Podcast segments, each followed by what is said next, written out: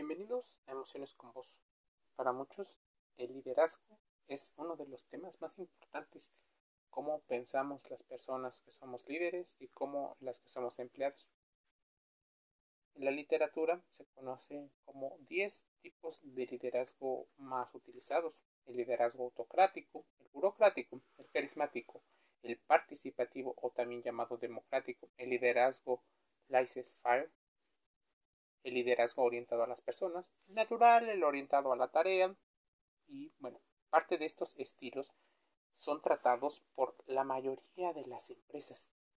El liderazgo empresarial son la área donde más se ve, aunque puede ocurrir en otras áreas, por supuesto.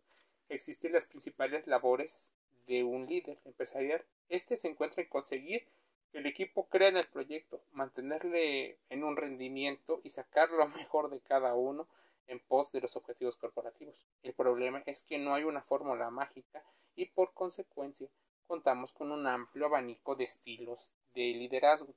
¿Cuál es el estilo que más conviene? ¿Cuál es el más rentable? Posiblemente algunos utilicen más el estilo autoritario como parte de las funciones debido a la naturaleza del trabajo y de los individuos a los cuales hay que dirigir. La pregunta adecuada no es por qué toda organización necesita estar bajo una batuta de un líder, sino qué estilo de liderazgo necesita de acuerdo con las circunstancias. En el caso de una empresa, esto dependerá de diferentes factores, su posición en el mercado, su organización interna, su modelo de negocio, sus objetivos corporativos y las tendencias del entorno en la que opera. Sea como sea, el estilo de liderazgo elegido será la clave que conduzca a una organización al éxito o al fracaso. Existe una gran probabilidad de fracaso porque quien toma la decisión del tipo de liderazgo no tiene a bien platicar con las personas que se encuentran en diferentes posiciones, sino de un selecto grupo en una estructura jerárquica. Mira, hablemos por ejemplo del liderazgo License Fire. Se basa en el principio de que todos los trabajadores tienen las competencias y experiencia necesaria para desempeñar su labor y de que por tanto cualquier intervención de la dirección es perjudicial. Un líder de esta naturaleza License Fire hace que su trabajo se sienta menos mm, constreñido y más valorado. Está el liderazgo democrático. Promueve la participación del equipo, consulta a los trabajadores y tiene en cuenta las opiniones a la hora de tomar eh, decisiones, porque se fomenta el diálogo. Una situación que debería, en teoría, ocurrir en todos los tipos de liderazgo. Tomar en cuenta las decisiones y tener una retroalimentación horizontal y vertical, incluso diagonal.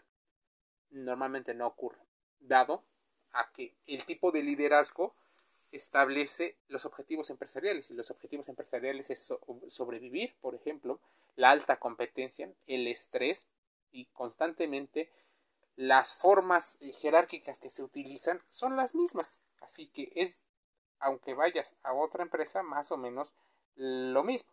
Entonces, se repite constantemente en sus factores.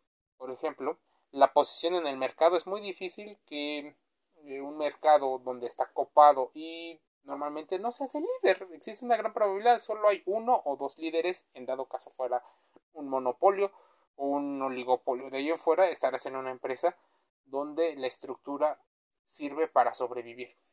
El liderazgo eh, transaccional se basa en un sistema de recompensas. El líder premia a los trabajadores por su desempeño y esa eh, motivación extrínseca para cumplir los objetivos es la principal función que el líder tiene en crear estructuras para que cada miembro del equipo pueda trabajar en consecución a sus metas. Por eso, toda la organización gira en torno a las recompensas. ¿Cómo te hacen sentir esas recompensas? ¿Te has puesto a pensar tú que eres un empleado? O bueno, más allá de que existen las estrategias, tú como empleador, ¿te has puesto a pensar por qué funcionan las estrategias y las decisiones que tomas? Ahora, ¿qué pasa con el liderazgo eh, transformacional? Impulsa la innovación. Claro, está en algunas áreas nada más. Aunque todo departamento de liderazgo necesitaría tener estas características de incentivo a la innovación, La verdad es que es muy poco habitual que las empresas lo hagan por el alto riesgo y también por el alto costo que llega a tener. Entonces, estamos hablando de que las decisiones se toman a partir de una aversión a la pérdida. Los líderes transaccionales y los transformacionales tienen esta situación en su espalda. Estos líderes, por ejemplo, los transformacionales, poseen grandes dotes de comunicación y fomentan la participación creativa, inspirando al equipo a dar lo mejor. Pero, además, intentan reducir los riesgos, así que provocan transformaciones en la empresa y en los trabajadores para adaptarse a nuevos entornos. Por eso, es importante que sea gradual, pero siempre con un profesional. Muchas ocasiones, los tipos de liderazgo no toman en cuenta que las decisiones que tomamos no son siempre lo más consciente posibles. No siempre tomamos las decisiones con toda la información, así que existe un clima de incertidumbre. ¿Qué pasa cuando tomas decisiones a partir de la incertidumbre? Normalmente no funcionan tan bien, ¿verdad? Pero esta es parte de las estructuras que se utilizan en casi todas las empresas de casi todos los entornos. Así ocurre muy a menudo. Incluso existen modelos que lo explican. Por ejemplo, el liderazgo situacional es flexible, es decir, se adapta a las circunstancias. El líder conoce la madurez de sus trabajadores y la necesidad de su empresa y en función de esto aplica el liderazgo que más sea apropiado cambiándolo cuando la situación lo requiere o dirigiendo a cada empleado con un estilo diferente. Para muchos es un camaleón. ¿Y qué tipo de personas normalmente asumen estas situaciones? Hay de tres tipos o orígenes. Por eso Lawrence Peter hablaba del principio de Peter, en el cual cada empleado llegaba a su punto máximo de incompetencia o de competencia hasta que no servía casi para nada. Bueno, en este liderazgo situacional, las personas se van amoldando y van tratando a las personas, depende. ¿Quién lo toma? ¿Ambiciosos? Personas que suelen tener eh, ansias o deseos de poder y personas que fueron por una situación obligadas a tomar el puesto. Existe, por ejemplo, un liderazgo en la era digital. De hecho, te venden muchísimos cursos de cómo transformarlo, pero pocos mm, eh, cursos y conferencias te explican de las leyes y de los estudios hablados. Por ejemplo, hablemos de la investigación de Kurt Lewin, los tres estilos de liderazgo que el señor Lewin mencionaba. Realizó varias aportaciones en el ámbito de la psicología del trabajo y de las organizaciones.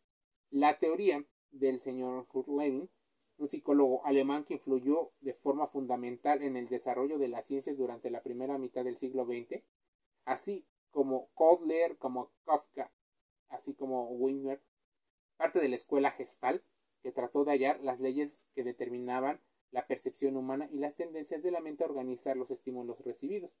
Allen se le em, atribuye la fundación de la psicología social como disciplina independiente. Esto se debe a la concepción de las situaciones sociales como campos de fuerzas donde diferentes factores operan y se confrontan. En otras, eh, o dicho de otra manera, él mencionaba tres formas. Uno, el líder autoritario. Los entornos de trabajo autoritarios se caracterizan por el hecho de que el líder monopoliza la toma de decisiones. Es esta persona quien determina los roles de los subordinados, las técnicas y los métodos que se deben seguir para completar sus tareas, las condiciones en que se desarrolla el trabajo. Se trata de un estilo de liderazgo muy extendido por parte de las organizaciones. A pesar de las connotaciones negativas que tiene la palabra autoritario, Lewin insiste en que este tipo de líder no siempre genera un entorno social emocional desagradable. Las críticas a los empleados son habituales, pero también son las alabanzas. Los líderes autoritarios también se caracterizan por participar poco en la realización de tareas laborales en sí mismas. Según las observaciones de Levin, el liderazgo de estilo autoritario conlleva el riesgo de que se produzca una revolución por parte de los subordinados. La probabilidad de que esto suceda aumenta cuando más marcado sea el carácter del líder autoritario. Tienes que tener esto en cuenta. Es el más extendido de los liderazgos por varios factores y uno de ellos tiene que ver con la economía. Un líder autoritario es persona motivada por el logro, solo por el logro, por el número, no por la sensación. Así que en una situación de personalidad tienden a ser personas más narcisistas y más psicopáticas. ¿Qué habla con ello? Bueno, de deseos de poder, inseguridad, eh, ciertos, a veces les dan ciertos ataques de paranoia, eh, y esto no como una situación clínica. Déjame decirte que estoy generalizando a un perfil tal vez muy extremo, pero pueden compartir algunos de los de las características. Si bien el liderazgo autoritario económicamente es el que más extendido está, porque es capaz de explotar al otro al máximo rendimiento y mantener una estabilidad de un sistema. Este sistema es la regla a todo pulmón, a toda regla. La regla de las reglas. ¿Por qué? Porque confían en el sistema, no en la persona. Por eso, habitualmente te dicen que la empresa no depende de ti, que no eres necesario ni indispensable, porque se confía en el sistema. Eventualmente saben que el líder autoritario podrá elegir a una persona nueva con características muy similares para tomar tu puesto. Es el más extendido también porque mantiene los costos eh, lo más fijo posibles. Entonces negocia y hace todo lo que sea necesario, ya sea moral o inmoral, para conseguir los objetivos. Es uno de las ventajas y desventajas que puede llegar a tener. El liderazgo autocrático es un liderazgo asociado a regímenes dictatoriales.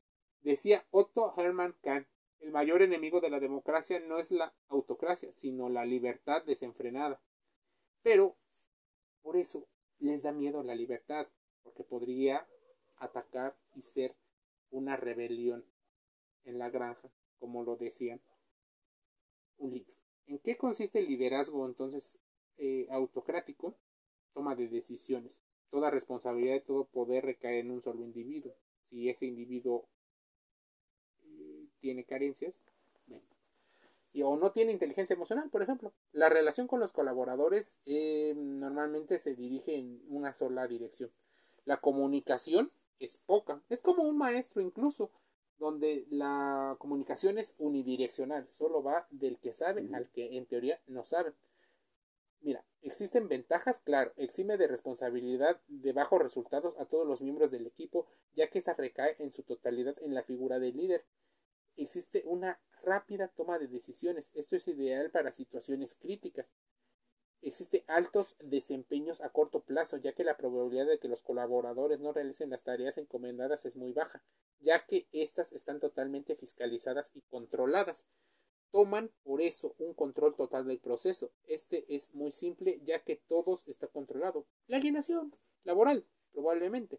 Puede ser muy eficiente en campañas concretas cuando se requieren resultados a corto plazo y los índices de rotación eh, puedan llegar a ser muy altos, esta es una ventaja de los autocríticos.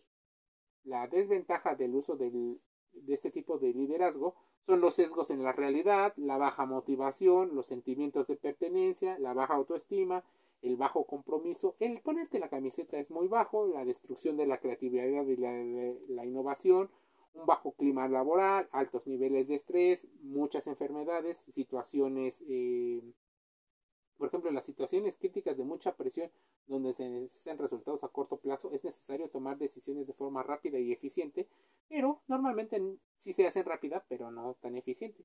Las situaciones en las que se priorizan los resultados por encima de las personas. Esto es muy grave para muchas personas. En el liderazgo situacional existe un bajo grado de madurez y bajo desempeño provocado por la falta de experiencia.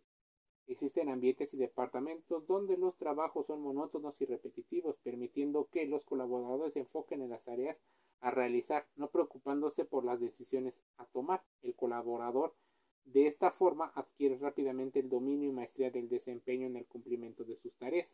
Por eso, las emociones juegan mucho en torno a el tipo de liderazgo que tenga tu empresa y a las emociones que llegas a sentir a lo largo del día. Por eso es importante conocer estos tipos de temas. Liderazgo y emociones. Parte de los temas en Emociones con. Es gratis el podcast en Spotify, en Google Podcast. Te enviamos un saludo cálidamente.